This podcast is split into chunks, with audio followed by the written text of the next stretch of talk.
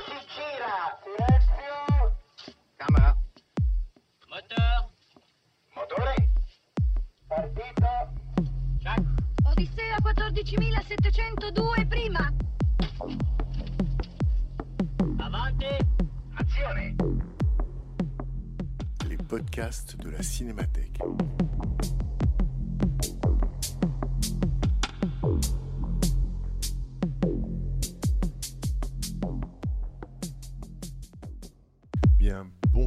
Bonsoir, et bienvenue. Merci d'être euh, présent et présente pour cette quatrième et pour l'instant dernière séance programmée à la Cinémathèque par Nicolas Boukrieff. Nicolas Boukrieff, cinéaste que je tiens dès à présent, j'aurai peut-être pas l'occasion après, je tiens à le remercier pour sa programmation, pour ses choix et aussi pour sa présence et sa parole, sa disponibilité. Et ce soir, donc, phase 4 de Soul Bass. Selon la règle du jeu que vous connaissez ou que je vous redis, courte introduction euh, par Nicolas du, film, on voit le film ensemble et surtout, après la projection, une discussion avec lui sur son choix, ses impressions à, la reprojection du film, et puis bien sûr un dialogue euh, avec vous pour essayer ben, de parler du film et de parler de Saul Bass et de l'un et de l'autre. euh, je crois qu'il y a beaucoup à dire. Voilà. Nicolas Boukrieff, vous le connaissez, j'en ai dit chaque fois un petit bout de sa bio les fois précédentes. Évidemment cinéaste, je ne cite que, disons, euh, Le Convoyeur, euh, Cortex, euh, Made in France, plus récemment La Confession ou Trois jours et une vie. C'est aussi quelqu'un qui, avec Lydia Boukrieff, a publié un livre qui nous importe ici, mais j'allais dire dans un autre département de la cinémathèque, quoique il n'y ait qu'un seul cinéma. C'est un livre qui s'appelle 100 grands films pour les petits et qui est une anthologie euh, de films dits, je ne sais pas si c'est pour les enfants, mais en tout cas des films d'enfance. Euh, et c'est un livre très, très beau, très utile et puis parfois très surprenant euh, dans les choix. Voilà, c'est tout ce que je voulais dire. Donc je lui laisse la parole pour présenter phase 4 et surtout, on se retrouve après la projection. Bon, alors moi d'abord, je remercie la Cinémathèque de m'avoir accueilli pour ces quatre films, parce que ça m'a permis de les voir sur grand écran, pour vous aussi, j'espère. Euh, voilà, donc euh, le dernier, euh, phase 4. Alors, phase 4, je l'ai choisi pour une raison très précise. Voilà un film que j'ai vu comme les autres dans mon adolescence. C'est un film de science-fiction qui appartient à la science-fiction post-2001 et, avant Star Wars, donc une science- science-fiction qui est adulte, qui procure des sensations, des émotions qui sont des émotions inédites, enfin en tout cas pour l'époque et encore aujourd'hui, je pense. Alors le film, il est signé par Saül Bass. C'est le seul long métrage de Saül Bass qui est. D'abord, je voudrais poser une question. Qui parmi vous n'a jamais vu le film? C'est la question que je pose à chaque fois. Ça permet de savoir. Ah ouais, super. Donc c'est le seul film fait par Saül Bass. Saül Bass, c'est le génie graphique, on va dire, qui a fait du générique une œuvre d'art, pour faire court.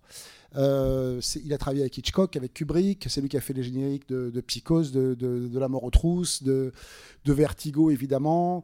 Euh, il a travaillé beaucoup avec Otto Preminger. Il a fait vraiment des génériques qui, qui- qui sont anthologiques parce qu'il a imposé euh, l'idée du graphisme dans le générique, l'idée que le générique était le début, était une petite déjà expérience esthétique qui introduisait au, au- au film suivre.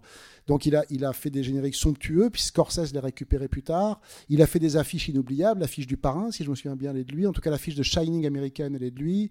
Euh, l'affiche de West Side Story, etc. Au bout d'un moment, il a même travaillé sur des séquences. La séquence de la douche de Psychose, c'est lui qui l'a storyboardé.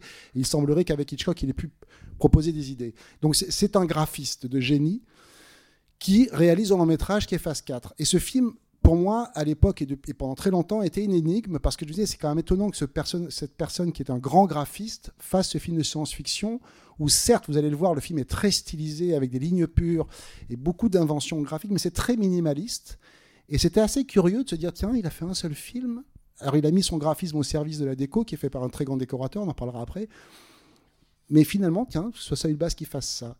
Il se trouve qu'il y a dix ans, je crois, une dizaine d'années, ont été retrouvés dans les archives de Saül Bass la dernière partie du film qui avait été brutalement coupée par les producteurs. Voilà, qui est une partie qui dure à peu près 20 minutes, un quart d'heure, et qui fait mieux comprendre, comment dire, qui fait mieux ressentir que c'est un film de Saül Bass. Je vous laisse la surprise. Et euh, mais j'ai envie de dire, c'est comme si la fin de 2001, en gros, je vais pas spoiler pour ceux qui n'ont pas vu 2001, mais euh, il arrive, il rentre dans Monolith, et puis on se retrouve directement sur le dernier plan. Et qu'on coupe tout le voyage astral, et qu'on coupe tout ce qu'il y a du du dernier quart d'heure de 2001, où c'est comme si dans Apocalypse Now, euh, Willard, le colonel Willard, arrivait euh, euh, dans le camp du colonel Kurtz, lui mettait un coup de machette et repartait. Enfin, je veux dire que c'est, c'est, c'est- ce dernier quart d'heure donne tout le sens au film et sans doute toute la raison d'être du, du- du projet graphique de Saül Bass qui commence dans le minimal et va vers quelque chose, vers quelque chose qui correspond à cette fameuse science-fiction des années 70, post-2001, où on pouvait voir des films comme Zardoz notamment, où il y avait une vraie expérience visuelle à faire ressentir au spectateur. Donc, en fait, quand ils m'ont proposé de faire cette carte blanche, je me suis dit, moi, je veux bien, mais je vais absolument voir cette dernière partie sur le grand écran. On la trouve en DVD, mais pour rendre à Saül Bass son film en intégralité. Donc, à la fin de cette projection, qui est la version qui est sortie en France, on va dire de phase 4, mais qui est en fait phase 3, vous verrez le générique se dérouler. La salle restera éteinte et on projettera le, fameux, la, la fameuse phase 4, telle que l'a rêvé, filmé et voulu son metteur en scène. Voilà. Et après, on se retrouvera pour débattre. Voilà, bonne projection. Voilà.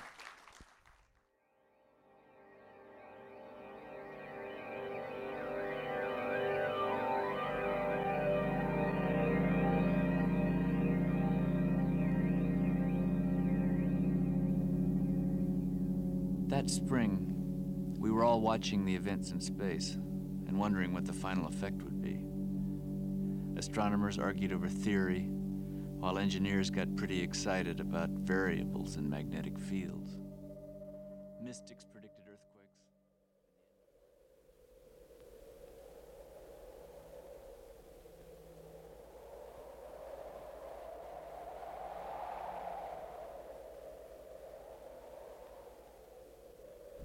Donc, euh, comme on le disait en introduction, Phase 4, donc film de 1974, seul film, en tout cas, on pourrait y revenir, seul long métrage réalisé par euh, Saul Bass, sans doute parce que ce film a été un, échec commercial.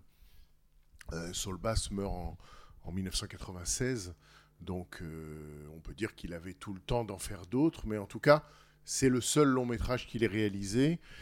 Et ou plutôt bon, ça on en parlera après. C'est-à-dire qu'il, comme tu le disais, il a été euh, euh, légitimement célèbre pour les pour génériques euh, qu'il a accomplis. On peut remarquer d'ailleurs que dans celui-ci, d'une certaine manière, c'est le seul de ces films dans lequel il n'y a pas de générique début.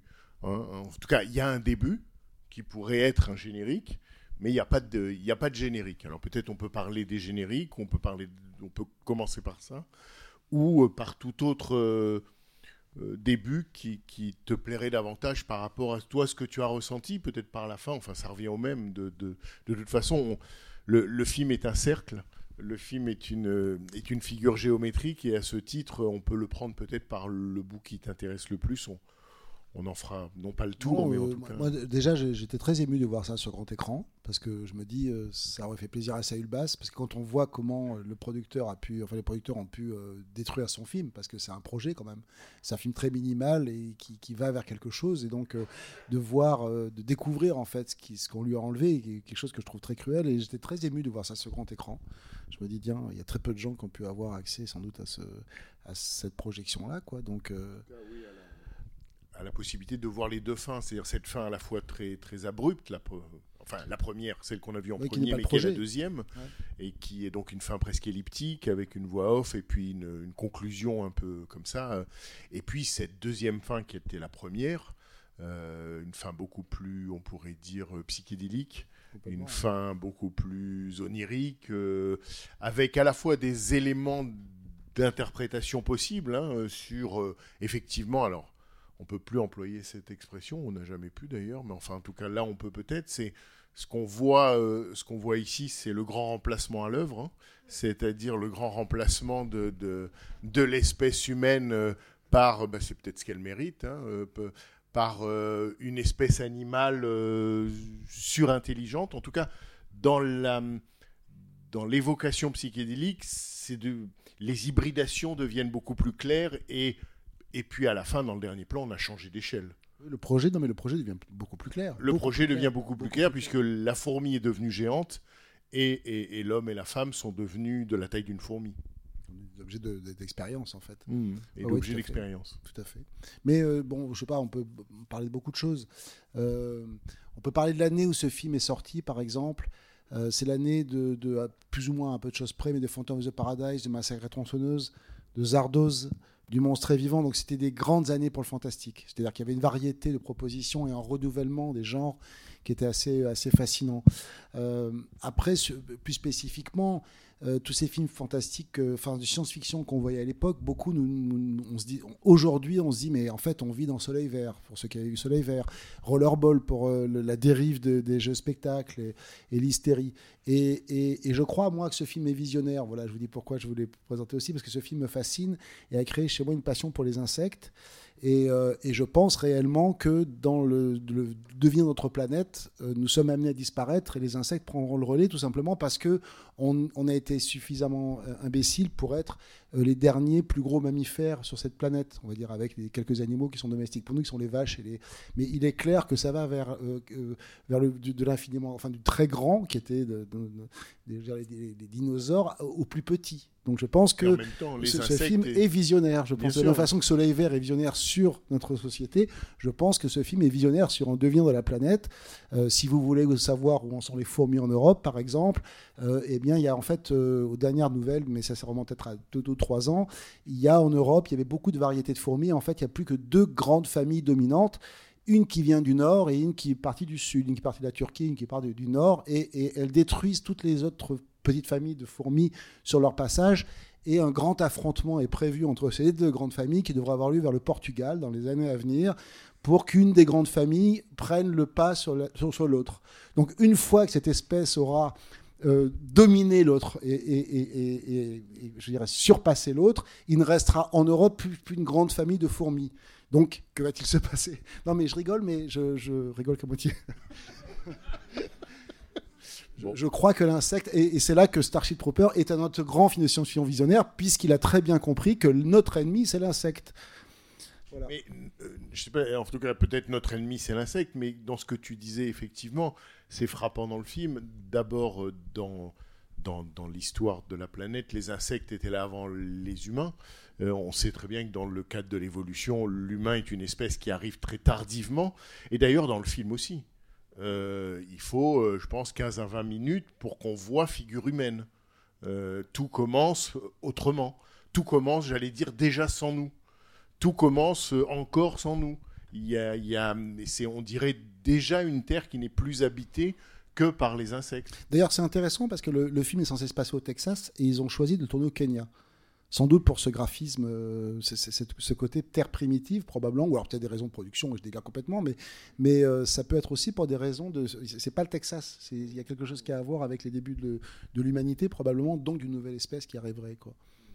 Il faut rendre hommage d'ailleurs à un technicien, euh, parce que, quand même, les scènes d'insectes, je ne sais pas vous, moi je les trouve totalement fascinantes.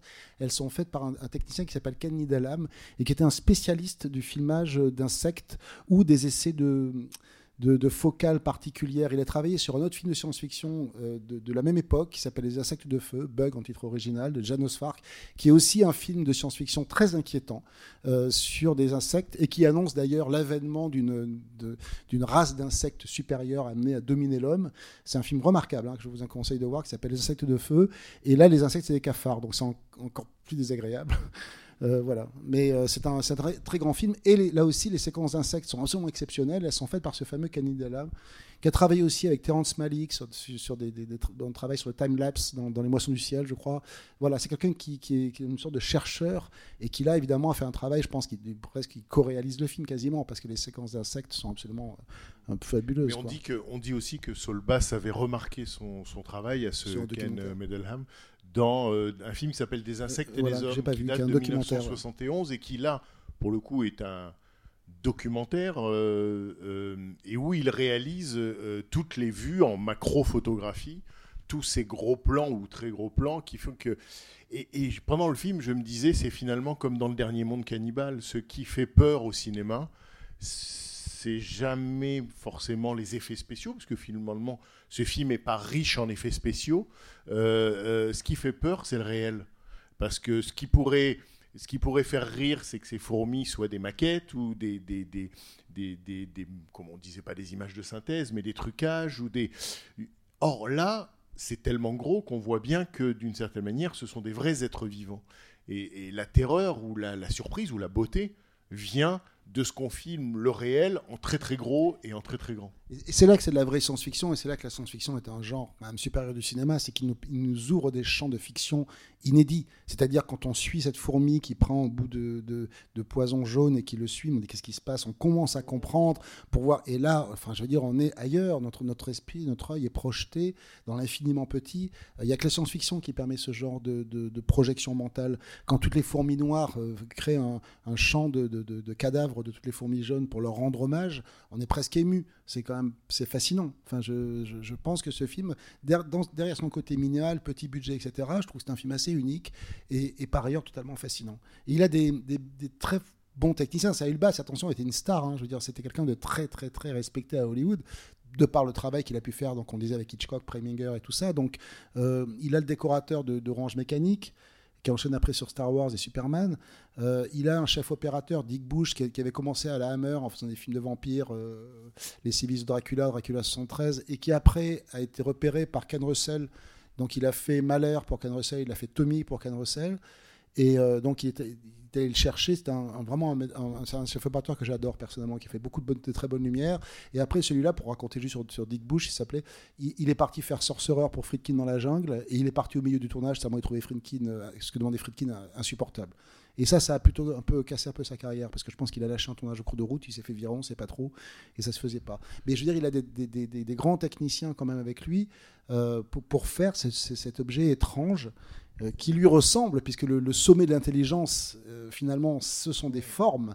Donc pour le graphiste qu'il était, euh, je pense qu'il y a du sens là-dedans, mais voilà. Donc, euh, Oui, absolument. Saul Bass a été euh, un, graphiste, un designer, quelqu'un qui a. En fait, c'est quelqu'un, comme tu le disais en introduction, qui a d'abord commencé par euh, révolutionner le graphisme des, moyens de promotion d'un film, c'est-à-dire l'affiche, euh, et puis peu à peu, il a investi donc le, générique, parce qu'en fait, il disait, euh, en quelque sorte, avant lui, le générique d'un film, à quelques exceptions près, était un, moment auquel personne ne prêtait attention. Et il disait même, dans certains cinémas américains, le projectionniste n'ouvrait l'écran et n'ouvrait le rideau de l'écran qu'une fois le générique passé. C'est-à-dire qu'il projetait le générique début sur l'écran, et une fois que le générique se terminait, alors le film pouvait commencer. Et l'idée de Solba, c'était de, de faire en sorte que le générique soit euh, bah, l'ouverture, la, la- le premier pas dans le film, et mettre en poétique. voilà, l'ouverture poétique qui met en condition le spectateur, qui lui fasse comprendre que d'emblée c'est commencé, le mettre dans un certain état émotionnel et lui donne même des pistes cryptées du euh, film à venir ou du sens du film à venir. Hein, et ces génériques sont célèbres parce qu'ils sont à la fois euh, euh, poétiques, ils sont à la fois énigmatiques et ils contiennent en quelque sorte le mystère du film à venir. Mais ce que je trouve incroyable dans, dans- dans celui-ci, c'est qu'on se dit dès le début, cet homme qui a révolutionné l'art du générique, mais qui considérait aussi ces génériques, il disait toujours, ce sont des films dans le film. C'est-à-dire qu'il se pensait non pas comme un truqueur, mais il se pensait déjà quand il faisait ses génériques avec Hélène Bass, sa femme, il se pensait déjà comme cinéaste. Et c'est sans doute pour ça qu'il fait des films, parce que d'une certaine manière, pour lui, il n'a jamais cessé d'en faire, il en a toujours fait. Non, mais si ce film s'était pas planté, je pense qu'il aurait sans, sans doute euh, C'est ça.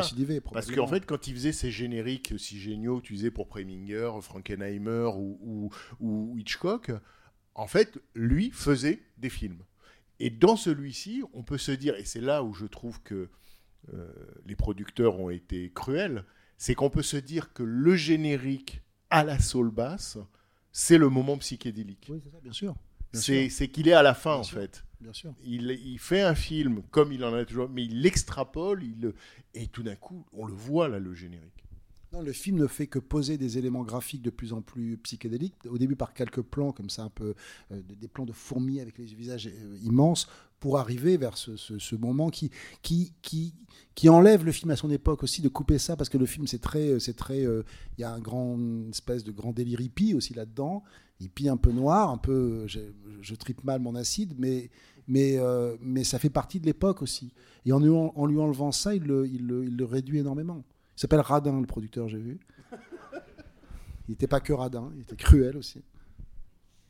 Sur- tu- je vous donne tout de suite la parole. Est-ce que tu veux dire quelque chose du, je pense que c'est assez clair, mais on peut en parler aussi, c'est-à-dire le, euh, la psychologie ou la mentalité des deux chercheurs, parce qu'effectivement, on, peut avoir le sentiment que d'une certaine manière, euh, le- celui qui est le comment s'appelle-t-il le, le- celui qui est joué par Nigel Davenport, donc le hum, Dr Hubbs, euh, il est il est aussi lui dans un il est puni par euh, parce qu'il se prend pour un démiurge. Enfin, il pense d'une certaine manière qu'il a tout pouvoir ou qu'il a le pouvoir sur euh, la création.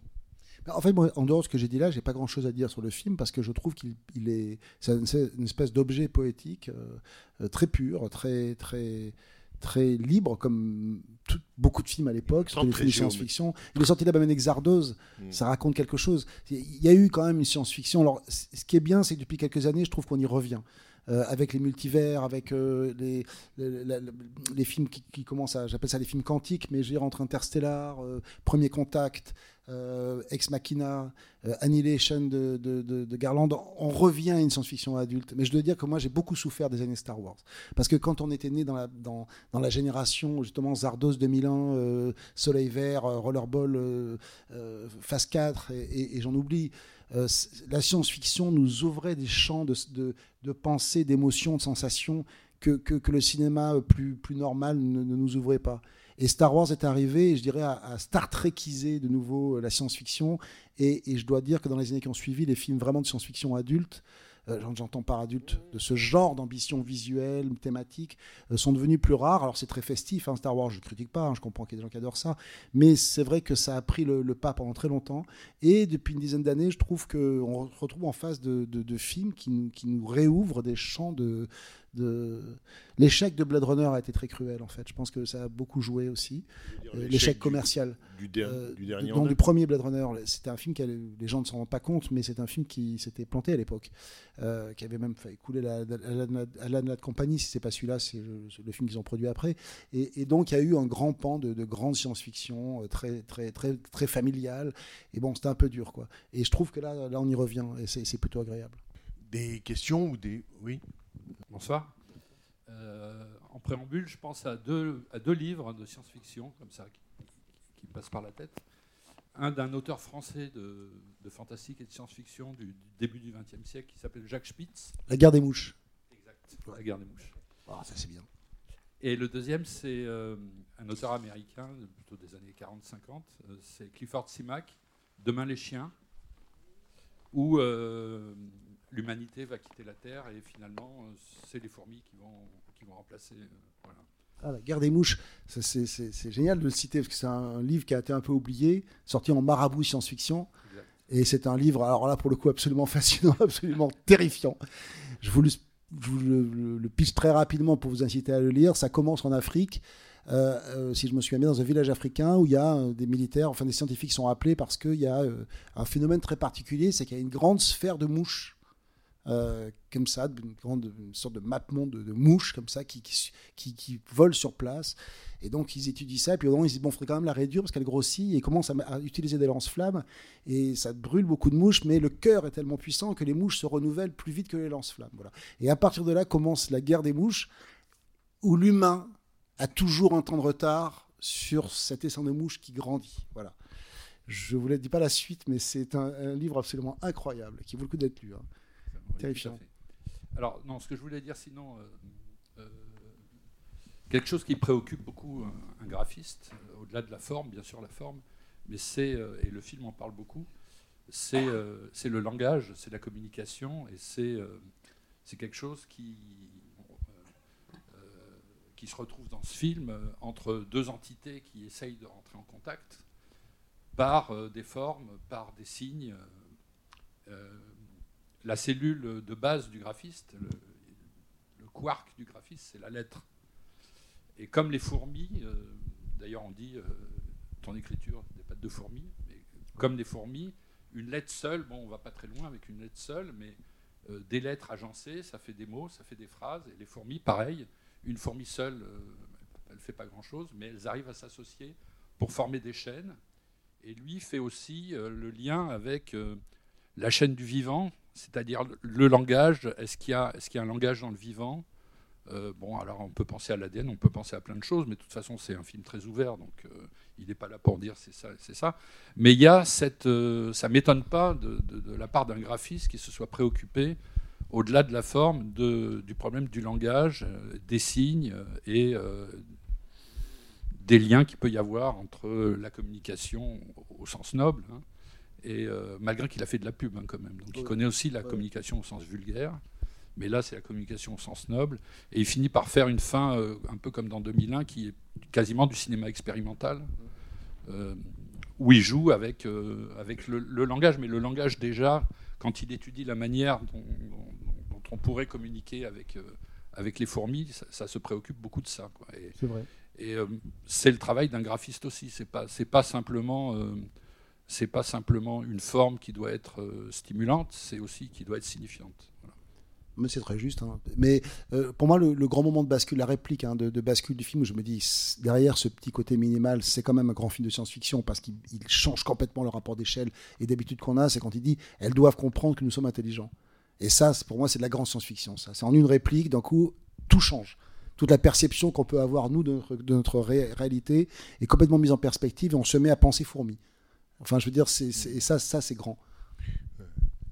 Et sur le renversement d'échelle, il y a aussi le fait que très vite, on comprend, mais par des astuces de mise en scène aussi, que, et eux-mêmes vont le comprendre à retardement, que les ceux qui sont venus pour observer, les observateurs sont observés. Et que là où ils pensaient avoir en quelque sorte euh, un, point de vue euh, dominant et sécurisant pour eux, en fait, ils étaient là en quelque sorte pour être observés comme dans un laboratoire et ils sont euh, sujets d'analyse et de et, en même et je pensais aussi vous disiez 2001 Odyssée de l'espace en fait ce voilà, on y pense beaucoup, hein, l'ouverture avec les planètes, le, la fin. euh, et en fait, sans doute que ce film-là a deux antécédents majeurs, c'est-à-dire euh, 2001 et sans doute aussi Les Oiseaux. Parce que Oui, sur l'utilisation de la musique les notamment. oiseaux d'Hitchcock, parce que ouais. c'est la même Le- chose. Le en fait fait. d'avoir les musiques électroniques plutôt Et puis c'est le même sujet. L'idée du, du, de- de- du remplacement euh, de, de l'humanité par, les, par une autre espèce, euh, c'est absolument. Et puis, euh, le- puis l'absence, pardon, l'absence d'explication. Oui. Euh, tu vois, il y a- il on a beaucoup reproché à Hitchcock au moment de, de- des oiseaux qui- qu'il n'y ait pas de raison à ça. Là non plus. Tout à fait. Et Kubrick, euh, Salubas le connaissait, donc je pense qu'il a, puisqu'il a travaillé avec lui sur Spartacus, je crois le générique, euh, l'affiche, je crois, et je crois qu'il a travaillé sur les scènes de combat dans la bataille, c'est ça, des scènes de, c'est ça, la storyboard de la bataille. Donc je pense qu'il a été proche de Kubrick, donc il a dû le voir faire 2001, il a dû, comme beaucoup de gens à l'époque, prendre une immense claque quand il a vu 2001, il a dû se dire je vais faire ça. Comme euh, beaucoup de metteurs en scène, et il y a une nouvelle génération, euh, notamment Nolan, qui, euh, qui, qui, qui, euh, sont, sont, sont passés dans le même, le, même, le même sentiment. je pense. Je, je- je voulais savoir si ça n'avait pas été euh, inspiré aussi de la marabunta gronde. Alors, je- oui, mais c'est ma, oui, premier film de fourmis, d'attaque de fourmis.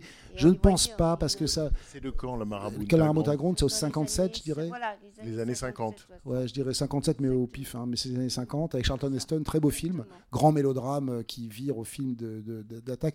Mais je pense pas. J'ai j'ai lu que c'était inspiré d'une nouvelle de Wells, d'H.G. Wells, mais je n'ai pas retrouvé la nouvelle en fait.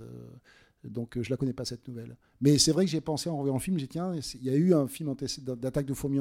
Mais dans la, la, la c'est un danger. C'est-à-dire c'est d'abord un grand mélodrame euh, avec un, un danger de, de nature qui doit arriver, mais il n'y a pas de. Enfin, je veux dire, ça pourrait être des, des, des- des mouches, ça pourrait être des criquets, ça pourrait être. Il n'y a, pas cette, ce, ce- ce rapport d'espèce à espèce. C'est plus euh, comme une explosion, euh, je dirais, de, de, de violence qui est celle contenue par les personnages dans Calaborabuta Grande, mais, mais je, je trouve que c'est- moins science-fiction. C'est plus film d'aventure, en fait.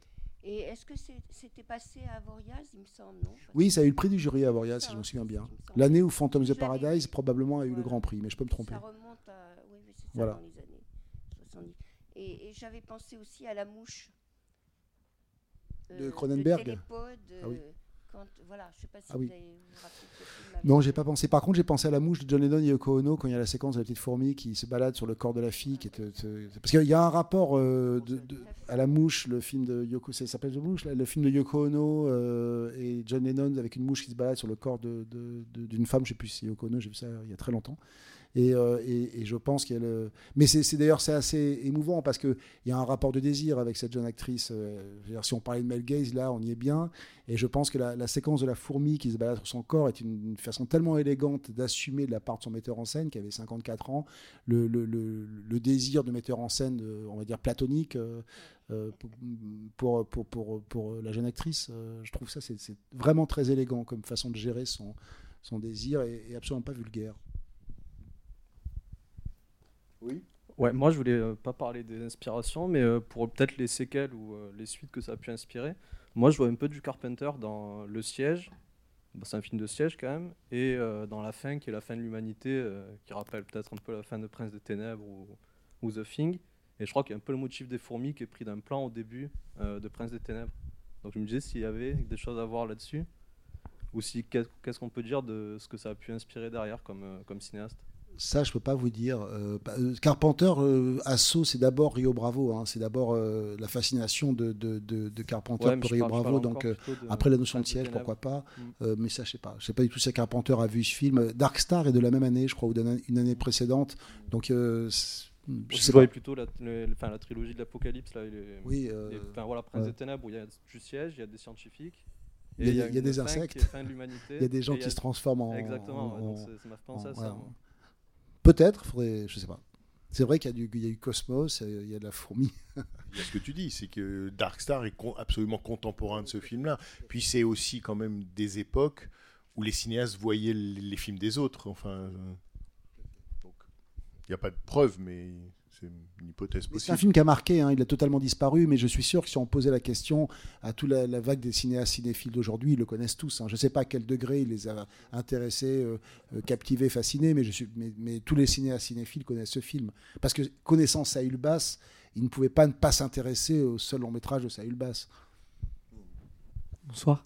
Euh, par rapport à la, science-fiction et le, côté euh, que Star Wars, euh, le, triomphe absolu de Star Wars couplé à l'échec d'un- Blade Runner a pu, amener, avant même le renouveau, cette vague de science-fiction assez sombre qu'on a aujourd'hui, tu parlais de Nolan, Villeneuve, Alex Garland, il y en a quand même une autre qui me semble qui démarre à la fin des années 90. Euh, Tu, tu l'as cité tout à l'heure, il y a Starship Troopers, mais qui commence, je dirais, grosso modo à Gattaca et qui va jusqu'à la guerre des mondes de Spielberg, où il y a. Minority Report, où il y a même Signe de Shyamalan, où il y a une, une quantité de films absolument terrifiants, mais qui reposent pas du tout sur le même, euh, le même canevas. C'est-à-dire que moi, quand tu parles d'adultes, j'ai l'impression que le- la, la science-fiction qu'on décrit là, c'est une science-fiction qui, qui renie l'entertainment. C'est-à-dire qu'il n'y en a plus aucun. Euh, dans les, dans, euh, quand on prend Gattaca, il y, a- il y a un petit côté polar. Bon, c'est pas le film le plus divertissant du monde, mais, euh, mais quand on prend par exemple les, les Spielberg Cruise, Minority Report et La Guerre des Mondes, c'est des films qui peuvent être vus comme des divertissements terrifiants, mais comme des divertissements pur sucre entre guillemets. Là où, même Signe qui vraiment jouait la carte du, du Mel Gibson movie. Et, et du coup, j'aim- j'aimerais bien savoir qu'est-ce que tu penses toi de, ce- est-ce que finalement la science-fiction est revenue aujourd'hui? Est-ce qu'elle aurait pu Non, être mais dans en fait, 70? J'ai plutôt envie de dire que la science-fiction qui, moi, me fascine, c'est celle où, la science euh, apparaît et, où la, la scénarisation, la visualisation ouvre des brèches de narration. Donc, euh, j'imagine qu'il y a des, gens en salle qui n'ont pas vu Premier Contact de, de Villeneuve. Mais Premier Contact, par exemple, euh, je ne peux pas le spoiler, ça serait dommage, mais il y a dans Premier Contact quelque chose, j'ai eu un, ressenti dans, l'utilisation de formules narratives, je suis un peu abstrait, excusez-moi, mais je ne voudrais pas spoiler, euh, de, type le flashback. Il y a une utilisation dans ce film qui, qui, qui, je l'avais jamais vécu, ça au cinéma. La façon dont, c'est pensé, c'est une nouvelle façon de penser l'espace-temps. J'ai ressenti ça dans Interstellar, j'ai ressenti dans un film qui s'appelle Ghost Story, qui n'est pas un film de science-fiction, mais qui, dans la, dans la façon dont il gère le temps et l'espace-temps, ça, c'est la vraie, la vraie ré- ré- grande révolution, je pense, de la narration aujourd'hui, c'est que, euh, de par la, la réflexion sur les multivers, sur les espaces quantiques, il y a des metteurs en scène aujourd'hui qui travaillent sur une nouvelle formulation de l'espace-temps. Nolan étant celui que ça obsède absolument, Euh, mais même sur Dunkerque, Dunkerque est quasiment un film de science-fiction dans la façon dont il provoque une, une perception du temps et de l'espace qu'on n'a jamais ressenti. Je l'ai ressenti comme un film de, science-fiction Dunkerque, beaucoup plus comme un film de guerre. En tant que film de guerre, c'est bien fait, mais en tant que film de science-fiction, c'est passionnant. Et, c'est ça que, que, que, j'appelle la science-fiction adulte, parce que c'est vrai que c'est juste sur les films de Spielberg, mais il s'apparente davantage à des polars. Alors il y a une vision du futur, avec de... mais, mais c'est plus des éléments qui sont gérés pour, pour gérer ça en polar. Euh, la guerre des mondes est plus un film de, de- catastrophe, d'une certaine façon. Que, mais mais c'est ça que j'appelle la science-fiction adulte, c'est quand on voyait Zardoz, c'est les films quand on voyait à 15 ans, on, on- souvent on ne les comprenait pas. On n'en percevait pas la, la, la, la, la logique parfois. Euh, et voilà, et, et je trouve que euh, Annihilation d'Alec Garland, notamment ce que- qui, qui est sur Netflix, je crois, voilà un film que j'ai regardé qui m'a totalement fasciné. Et la, et la, la, la, la série aussi qu'il a, fait, euh, enfin celui qui a fait Ex Machina, donc le scénariste de Garland, Daves. euh, Daves. Voilà, voilà des objets qui me fascinent parce qu'ils provoquent chez moi une, un, un rapport euh, à l'image, à la narration que je n'ai jamais ressenti. Voilà. Starship Trooper est, est un film fantastique, c'est un, grand, un grand film, mais ça s'apparente presque plus à un western avec des insectes géants euh, et une immense, euh, une immense euh, ironie.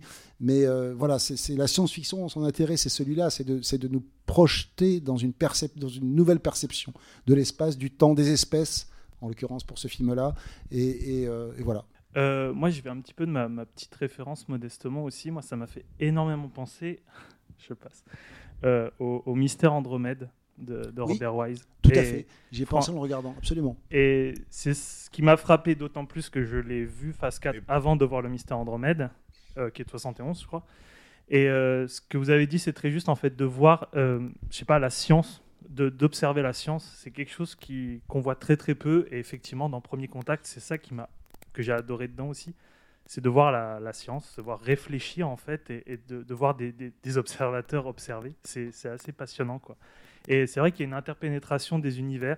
Alors c'est sûr qu'on parle pas du tout de la même chose dans le mystère Andromède, qui est tiré de- d'un roman de, que je- de Crichton ouais, que, que je lis actuellement. ça m'a vraiment, euh, ça m'a vraiment explosé la tête de voir le mystère Andromède. Donc il c'est vrai qu'il y a des points communs sur la ville au début avec euh, ça, ouais. toute jaune, si je me souviens bien. Il y a, non, il y a- ce- dans cette ville dans le désert où il y a des gens qui meurent sans qu'on C'est sache ça, oui. Ah ouais, tout à fait. Ouais. Mais du coup, voilà, c'était juste pour partager. euh, voilà, si vous n'avez pas vu le mystère Andromède, euh, faut le découvrir. C'est le même sujet, simplement dans le, le mystère Andromède, le grand, c'est les virus qui vont remplacer les humains en fait. Les virus extraterrestres. On Bah, est à la forme de vie la aussi. plus minuscule, mais c'est la même histoire. Bah, c'est logiquement après les insectes, c'est les virus. Enfin, les insectes voilà, ne seront qu'une transition euh, qui va durer un certain temps, mais une fois que nous on sera plus là, il y aura des, voilà, des insectes. et puis Non, après- juste, bah, j'ai le micro, j'en profite ou. Non. Euh, Il y, y a une dimension politique dans le film qui est troublante quand même, parce que c'est une société totalitaire qui va gagner.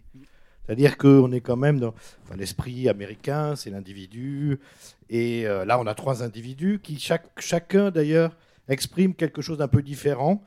Le savant prométhéen, l'homme rationnel, et puis l'émotion, c'est la jeune fille, etc. Puisqu'elle n'agit qu'émotivement, elle se sacrifie, enfin, etc. En pensant que les fourmis ne lui en veulent à elle et pas aux autres. Et, ils sont vaincus par une société totalitaire où il n'y a pas d'individu. Et, je- trouve c'est c'est assez troublant en fait. C'est assez ça fout la trouille quoi parce que là on est il y a plus d'individus, il y a que des cellules euh, qui, se sacrifient. Alors là les, fourmis se font griller dans les moteurs euh, au service d'une cause plus grande, etc. Donc il y a une espèce de euh, non- seulement d'ironie, mais il y a quelque chose de désenchanté un peu dans le film, euh, qui, que j'ai trouvé enfin, assez troublant. Quoi. Il y a une certaine tristesse. il y a un côté fin du mouvement hippie, hein, ça, je suis d'accord. c'est parce ça. que le- La fin, c'est l'utilisation de l'imagerie euh, flower power à fond avec le couple euh, au soleil, etc. Mais sur un espèce de bad trip euh, Ah, très les- réel. quoi. ouais. Mais c'est- pour ça que je pense que les insectes vont gagner. hein. C'est parce qu'ils Ouais, n'ont pas. parce non, que c'est des nazis, en fait. Ils ne connaissent pas la peur. L'insecte ne connaît pas la peur. Non, Donc, mais ils dans sont- toute armée, dans et tout la, et la combat, notion d'individu et perd, la notion d'individu n'existe pas. Voilà. Et ça, le Donc, gros euh, scandale pour un, pour un spectateur américain, enfin pour c'est la notion d'individu n'existe pas. Et donc on va perdre. Oui, non, c'est sans doute vrai, mais je ne sais pas ce qu'on peut faire de cette idée, mais c'est sans doute vrai que ce qui est fascinant dans l'armée des fourmis, c'est que non seulement elle n'éprouve pas la peur, mais elle l'est comme un seul homme, si j'ose dire. C'est-à-dire qu'ils peuvent mourir par milliers, par blocs. euh, et en même temps, à l'inverse, ce qui dit bien à quel point c'est un film d'époque, tu dis c'est les fourmis qui sont totalitaires, mais moi, quand ils balancent, euh, quand les scientifiques balancent le jaune, euh, pour moi, c'est une image du napalm au Vietnam. Alors après, tout le monde projette, hein, mais, mais je me dis, là, le, le, le- comment dire, le pouvoir technologique de tuer l'autre et de, de, de- de- d'abraser l'autre, il est vraiment du côté des scientifiques. Le, le- là, c'est vraiment euh, bon. Donc, en fait, c'est ça, c'est que dans le film, c'est tellement ouvert ou en tout cas tellement libre d'interprétation et de projection que, que l'on peut euh, comment dire euh, euh, mettre face à face deux, deux interprétations ou deux visions qui font que soit les fourmis représentent effectivement un pouvoir totalitaire, soit le pouvoir totalitaire est du côté de ceux qui détiennent les machines. Mais les, grands films ont tous des images inoubliables. hein. Je pense que si on vous questionne tous dans 20 ans, vous n'oublierez jamais le, parcours des fourmis qui transportent ce petit bout de, de chimie jaune pour l'amener à cette reine terrifiante qui pend en œuf jaune. Enfin, j'ai jamais revu le film moi depuis très très longtemps, mais je, je n'avais jamais oublié cette idée. C'est une idée tellement fabuleuse. Ça, c'est une idée géniale parce qu'on voit, peur. on voit, voilà, et, et nous-mêmes, on se rend compte qu'on est beaucoup moins intelligent qu'elles, que les fourmis, parce qu'on met beaucoup de temps à comprendre pourquoi ils ramènent ce petit bout jaune, En euh, se sacrifiant les- se sacrifiant les, ou allant jusqu'à épuisement les, les uns les autres, euh, ou sans doute parce que comme, euh, savez, parce qu'en même temps mangent elles du jaune, s'empoisonnent pour voilà, ils pouvoir- s'empoisonnent et donc ils font une sorte de relais, il y a une course de relais au ralenti pour amener ça jusqu'à la reine qui elle va le supporter. Et... Voilà, une des images qui est inoubliable de ce film, par exemple. Et moi, je trouve qu'il y a aussi, alors ça, ça revient un peu à, à la même thématique, mais il retourne, il, retourne, il, il change peut-être le point de vue des, des films dans les années 50, les films d'horreur comme Le Blob, Zem, où il y avait aussi des fourmis qui attaquaient. Ah oui, les fourmis, Zem, c'est vrai, ouais. c'est- Zem, ouais, ça symbolisait le danger communiste qui, Mm. qui allait euh, s'abattre sur les, sur les États-Unis. Et là, j'ai l'impression qu'il, alerte quand même un peu ses, ses compatriotes que l'individualisme a aussi ses limites, puisque les fourmis ensemble, finalement, vont peut-être prendre le dessus. Et c'est peut-être aussi pour ça que le producteur a, a coupé un peu cette séquence onirique où on voit vraiment beaucoup de gens perdus dans un labyrinthe, seuls, et, et qui ne s'en sortent Ah bah, pas. c'est des images très anxiogènes. hein, Très euh, anxiogènes, ouais, de- ouais. d'une solitude absolue. Il et, ouais. il, il- il meurt. Enfin, il est- il est- et là, donc, il y a une part de peut-être que euh, Solbach, je sais pas, ses opinions. Mais c'était un film très embarrassant de toute façon hein, pour les producteurs et distributeurs. En France, vous connaissez l'affiche, c'est une espèce de main avec une fourmi ensanglantée. Comme au même moment, il y avait beaucoup de films d'insectes, d'animaux. Il y avait Snake le cobra, il y avait euh, Badjaus, il y avait Grizzly, il y avait, euh, euh, il y avait plein de Frogs, il y avait plein, plein de, il y avait une grand, un grand mouvement de films de- d'animaux. Celui-là est un petit peu antérieur, je crois. Et donc l'affiche, le film était sorti plus tard en France. Moi, je l'ai pas vu. euh, bon, ça sortait peut-être deux ans après. Et il y avait cette affiche grotesque avec une main comme ça et une fourmi qui sortait. euh, C'était une affiche de film d'horreur, quoi. Parce que le film n'est pas du tout. il- Je pense qu'il devait être très embarrassé. Mais en même temps, cette image-là, elle est dans le film aussi. Oui, Parce que euh, terrifiant d'ailleurs. Mais le- de là en faire une espèce de. Enfin. Ils ont extrapolé à partir de ce seul plan. Et juste par rapport, enfin, ça ne veut pas dire grand-chose euh, quand on rabat sur le- l'exemple français, mais en tout cas, Solbas était, comme on dirait en France, de gauche. Ou en tout cas, il avait une... Non, juste pour euh, aller dans le sens que vous disiez. Oui, bonsoir. Euh, déjà, merci pour cette projection parce que je voulais découvrir ce film depuis longtemps. Voilà, donc maintenant c'est fait. J'ai découvert, je, vois les deux fins, donc c'est formidable. Comment, juste avant de faire ma remarque, je voulais en, rebondir sur deux choses. La première, euh, quand vous parliez euh, de Star Wars, en fait, mon film préféré de Lucas, ça reste THX. Et pour moi, je le mets dans les films adultes euh, de science-fiction. Et deuxième chose, euh, la fin du film me fait penser à un film plus ancien, le final de L'homme qui rétrécit, quand on arrive Oui. dans l'infiniment petit. Oui. Le début de la science-fiction adulte, c'est peut-être le, le film qui fait la bascule. Voilà. Donc, euh, sinon, euh, le, le film m'a laissé une impression un, un peu euh, partagée. J'ai l'impression d'avoir vu un peu deux, deux discours un peu contradictoires. et bon, c'est des choses qui ont déjà été évoquées. Euh, D'un côté, une évocation du totalitarisme euh, qui, qui gagne à la fin. Et de l'autre, euh, tout ce que vous disiez au début sur le, comment, le langage, l'importance du langage, qui à la fin finit par euh, comment, un couple qui se rencontre, qui fusionne, euh, euh, bon, l'image de la reproduction, l'espérance, euh, de construire quelque chose au niveau de l'individu. Et donc j'ai l'impression qu'il y avait un peu deux messages contradictoires. D'un côté, le totalitarisme qui, qui gagne, et de l'autre, une espèce d'apologie du, comment, du langage, du dialogue, et d'aller euh, vers la rencontre, euh, le couple, la reproduction. Et puis, euh, moi, je pense que basiquement, c'est l'histoire d'une espèce plus intelligente que l'autre. C'est l'histoire de, c'est comme un univers vivant. euh, C'est fait de façon organique dans les- chez Romero. Ça, le zombie est plus, est plus, est plus puissant que l'humain, donc il finit, il finit que, que par envahir la planète. Ben là, je pense que c'est juste que, voilà, c'est contrairement à ce qu'on pourrait croire, et c'est ce que le film arrive à retourner.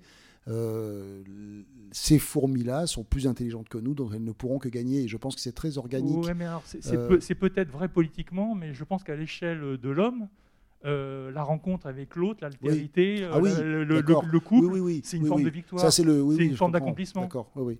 C'est le du coup, fantasme euh, du metteur en scène sur son actrice, je pense. Mais, oui, oui, mais du coup, ça fait. Mais quand même, le, le dernier plan, euh, enfin, les communications mènent à la communion des deux êtres, mais enfin, dans le dernier plan, ils sont dans les mâchoires. hein. Euh, enfin, c'est-à-dire que ça va être sous la coupe effectivement de- un couple sous la coupe. Ouais, mais en fait, dans la même image, moi, je vois d'un côté le message politique, euh, Mmh. c'est le totalitarisme qui gagne, et de l'autre, euh, à hauteur d'homme, la victoire, c'est la rencontre. Et pour, moi, pour- pour moi, c'est deux discours qui sont un peu Oui, oui, oui. contradictoires. Mais, bon, ce qu'on disait sur l'ouverture du film.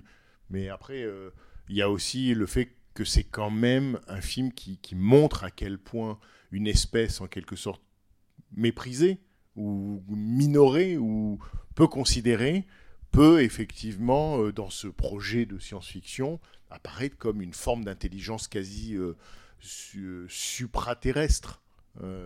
C'est un peu aussi comme dans la planète des singes. hein. La planète des singes. avec ben, cette sensation, en termes juste d'émotion, ce qui est intéressant, c'est comment on, on bascule ton point de vue. C'est-à-dire qu'on a ces, ces espèces de fourmilières euh, en, en- en- en forme d'orgue, de barbarie sublime. Quand il tire dessus à la grenade, on le, on le vit très très mal. Et on déteste ce personnage à partir de là. Donc on, on- alors que rien n'est dit, hein, mais euh, sans doute parce que lui-même est graphiste, la destruction tel, d'une telle splendeur graphique, on le vit comme, euh, comme vraiment quelque chose de, de, de- oui, de- de- de- malsain et de, et de négatif. On sait qu'à partir de là, ça partir très très mal de toute façon. On le ressent. Je pense pas qu'il y ait de discours. Je pense que c'est de ce point de vue-là. Je pense que c'est complètement. euh, le film est porté par sa poésie, je pense. Euh, D'abord. Et, par son récit, mais il y a au départ il y a, il cette, aventure, mais je suis pas certain que si on interrogeait Sahil Bass, il, il pourrait définir parfaitement la thématique de son film, etc., etc. Je pense que c'est tout un, je pense, hein, je peux me tromper, mais que il est porté par l'émotion de son récit, ce qu'il ça véhicule chez lui en, en termes poétiques. D'où le fait que les images de fin, par exemple, je suis persuadé que si on lui demandait de décoder les images de fin, il dirait, oh, je sais pas, ça me paraît cohérent. Mais je ne pense pas qu'il pourrait donner un symbole à chaque fois. on dit, oh d'accord, il y a le- la femme poisson, donc on était nous-mêmes les poissons, donc c'est l'espèce qui remplace. Mais je pense que c'est des vagues idées poétiques qui, qui gèrent sa, sa- j'allais dire sa plume. Le, mais- le- le spectateur, euh, il rajoute sans doute souvent euh, des, interprétations que n'a pas l'auteur au départ. hein. Les images sont faites pour ça. D'autant plus que les génériques de, à ma connaissance, les génériques de de de, de Saül Bass étaient toujours totalement poético-énergétiques, mais je j'ai pas de souvenir qu'on puisse dire euh, ah oui ça raconte ça très clairement. C'était toujours porteur de la poésie du film. C'est comme le substrat du film qui nous était envoyé dès le départ quoi. Bah, Je voulais rebondir sur le, le propos sur la communication dans le film qu'on a mentionné plusieurs fois, parce que ayant pu voir les deux fins euh, l'une après l'autre, donc on a une, euh, une différence entre les deux qui est assez manifeste, qui est toute la séquence à la fin qui, est, qui effectivement donne l'impression de compléter le film. Mais il y, a, il y a quelques autres petites modifications avant ça. D'ailleurs, je pense que c'est pour ça qu'elle commence si tôt. Et j'ai l'impression que c'est que des répliques anodines là-dessus. C'est principalement la fille, euh, Kendra, je crois, qui, qui dit et, si on essayait de leur expliquer, et si on essayait de communiquer Euh, Il y a sa réplique où elle essaye de parler aux fourmis qui lui grimpent dessus. Il me semble que ça, c'est pas dans la version d'origine. Et autant je peux imaginer euh, le raisonnement d'un producteur qui veut couper les, les, les, quoi, les 5, les 10 dernières minutes. Autant je vois pas tout à fait ce qui s'est passé avec ces, euh, ces séquences précédentes, si ça, si c'est un rapport avec ce, ce thème global de communication, si c'est quelque chose sur le. Je, je- je ne me l'explique pas. Je, Moi, je pense qu'ils ont voulu gagner du temps déjà basiquement, tout simplement. Il y, a, il a cette réplique qui est pas très claire et elle dit euh, ça. Je pense que le, le moment où, où lui comprend qu'elle est partie, il y a cette série de, de flashs comme ça d'elle euh, qui sont très, alors pour le coup très 70 euh, et, qui raconte qu'il est amoureux d'elle, parce que sinon on le devine, mais en fait à ce moment-là, cette, cette- cette façon de mettre les photos, on se dit ah bah oui, il avait vraiment, on avait compris, mais il a vraiment eu un crush sur elle. Mais ça, je pense, c'était trop expérimental pour le producteur, il a dû virer ça. Je pense que le fait que la fourmi attaque la fille, que les fourmis attaquent la fille, ils ont dû trouver ça un peu trop cruel et coupé parce que c'était- c'est c'est d'une grande violence, parce que dans, dans la fin telle qu'elle est là, elle tombe et puis c'est un peu évanescent. Là, quand elle, il commence à la piquer, euh, autant le méchant, euh, c'est c'est bon, on veut bien qu'il meure, mais autant elle, je trouve ça assez violent ce, ce petit moment. Donc ils ont dû comme ça par dessus, puis après ils se dire allez, on fait voiture balai, on, on- allez coupe là-dedans et vas-y dégage-nous ça, on, on- on verra. On est à la fin, faut couper. ça. Ça n'a pas été fait avec finesse, quoi. Je veux dire, euh, c'est clair, quoi. Oui. Mais en tout cas, c'est pour ça que ça commence si tôt le- la fin, parce qu'effectivement, il y a ces petites modifications et qu'après, ça va en. en Mais ce qui est dingue, c'est que le film, quand on le voyait avec cette coupe, restait totalement fascinant. Moi, j'étais totalement fasciné par ce film adolescent, et avec cette fin que je trouvais incroyablement géniale et ouverte. Et il y, avait quelque chose qui restait quand même. Et- mais quand on a découvert, le, le- le- donc il y a une dizaine d'années, ce bout en plus, c'est- complètement fou. C'est- j'ai rarement vu ça hein, au cinéma. hein. C'est-à-dire, il y a des films coupés, on en a vu, des séquences importantes coupées, mais couper à ce point le projet, alors ça, faire un tel massacre, euh, je vous dis, c'est comme Apocalypse Now, il arrive en bateau, il va voir le course, il met un coup de machette, il s'en va, il prend son bateau, il s'en va. Voilà, ok, Apocalypse Now. Tout ça pour ça, euh, c'est. Et, par ailleurs, euh, je fais partie des gens qui n'avaient pas vu le film avant et je ne sais pas ce que les, les autres qui ne l'avaient pas vu en ont pensé, sachant qu'il y avait un bout qui avait été coupé qu'on allait voir. La coupe, euh, l'endroit où ça a été coupé n'est pas arrivé au moment où je pensais. Il y a, même plusieurs ellipses, il me semble, vers la fin où, je me suis dit ah, bah, ça doit être là, Bah, ah non, c'est peut-être là. Et c'est vrai que finalement, oui, ça, ça peut paraître cohérent que la fin se passe comme ça au bout d'un moment, puisque le, ouais, le film donne déjà. Oui, mais ce qui est trouble aussi dans le film, c'est que au- autant on comprend phase 1, phase 2, mais par exemple, le moment où arrive la phase 3, c'est dans un moment un peu intermédiaire, c'est un peu difficile. Et d'ailleurs, c'est vrai que sans cette fin, pour le coup, la phase 4 n'existe plus. Elle est pas au Elle, générique, elle est plus au générique. Le seul moyen qu'elle soit au générique, c'est au générique de fin quand le titre apparaît. Alors là, il y a écrit phase 4. Mais sinon, la manière dont c'est écrit phase 1, phase 2, phase 3 disparaît de la version euh, euh, qu'on a connue ju- longtemps.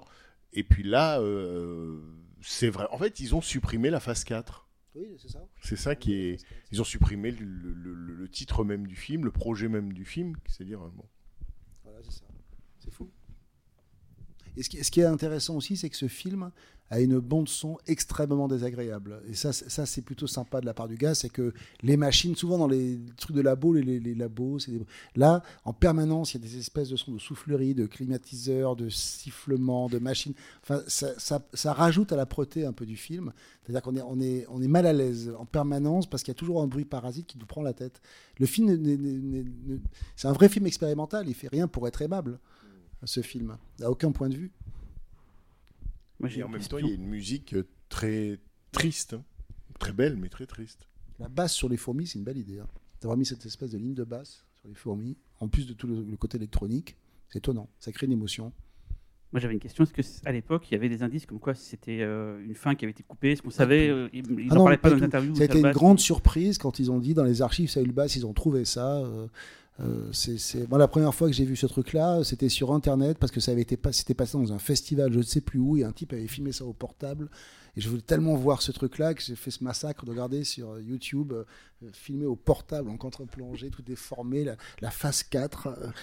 euh, c'était, une- c'était... Enfin, moi, en tout cas, j'avais pas cette information et je crois que. Enfin, il n'a jamais craché jamais morceau, il n'en parler. a jamais parlé, il n'a jamais dit à dommage. Je sais pas si Non, Solbass en a parlé, il faudrait regarder. Il avait donné à la fin de sa vie un entretien. Euh, c'est peut-être là-dedans, il en parle, je sais pas. Dans C'était Sight and Sound. film. hein. Tu sais, le, le- le film s'était planté, donc si tu veux, c'était ceux qui il y avait ceux qui l'avaient vu à la sortie, puis après, euh, après je sais pas, il est sorti en DVD, je sais pas en VHS, j'en sais rien, peut-être en DVD, mais c'est, ça y est, maintenant il y a une très belle copie, il y a ce- ça y est, le film est réévalué à sa juste valeur, mais c'était vraiment un film euh, qui était vraiment de, à part le prix qu'il avait eu à Voriaz, effectivement, euh, et puis ceux qui l'avaient vu, hein, le film avait un culte, mais mais c'est tout petit.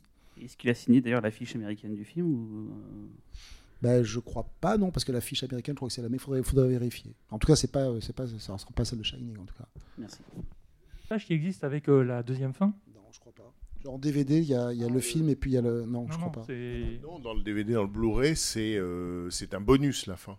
Enfin, la fin qu'on a, que vous Ah oui, venez de n'y a, voir. il y a aucun montage qui existe avec. euh, Ah, je ne pense pas, non. Ouais, quoi, à part l'exploitation de, de départ. Je pense quoi, pas. En tout cas, quand le film est ressorti en France, euh, il y a en 2017, je crois, il, il est ressorti dans la version sans la fin euh, psychédélique. Donc dans sa durée d'une heure bien de le- 24. C'est pour ça que c'était bien de le voir sur grand écran. C'est vraiment la raison de mon choix, c'est de se dire, ah, on va pouvoir rendre hommage à Saül Bass euh, comme, comme il se doit, quoi. de pouvoir le voir comme ça. Ben, merci à tous d'être venus. Merci à, merci à toi, Nicolas Boucrier. Merci beaucoup.